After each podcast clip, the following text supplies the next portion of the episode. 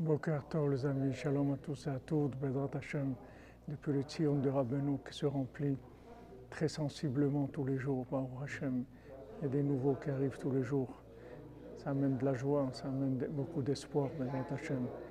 Alors Rabbeinu nous dit que ce soit dans le conte des sept mendiants ou du, fils de la servante et du fils du roi qui ont été inversés, que en fait, qu'est-ce qui a été le moteur de leur descente, de leur chute, c'est toujours quand ils ont commencé à réfléchir.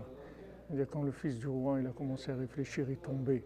Quand le, quand le fils du roi, dans les sept mendiants, il a commencé à aller vers la sagesse, la compréhension, la logique, c'est avec ça qu'il a perdu son pouvoir.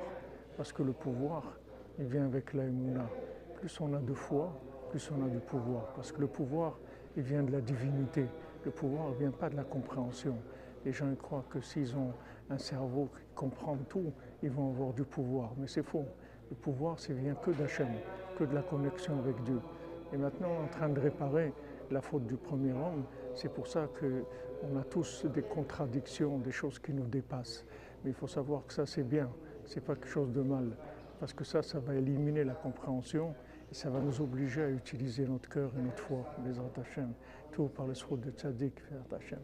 Excellente journée avec toutes les délivrances, toutes les Yeshuot, Bezat Hashem, pour tous les malades et tout ce qu'il y a de meilleur au monde, le Soudra Beno.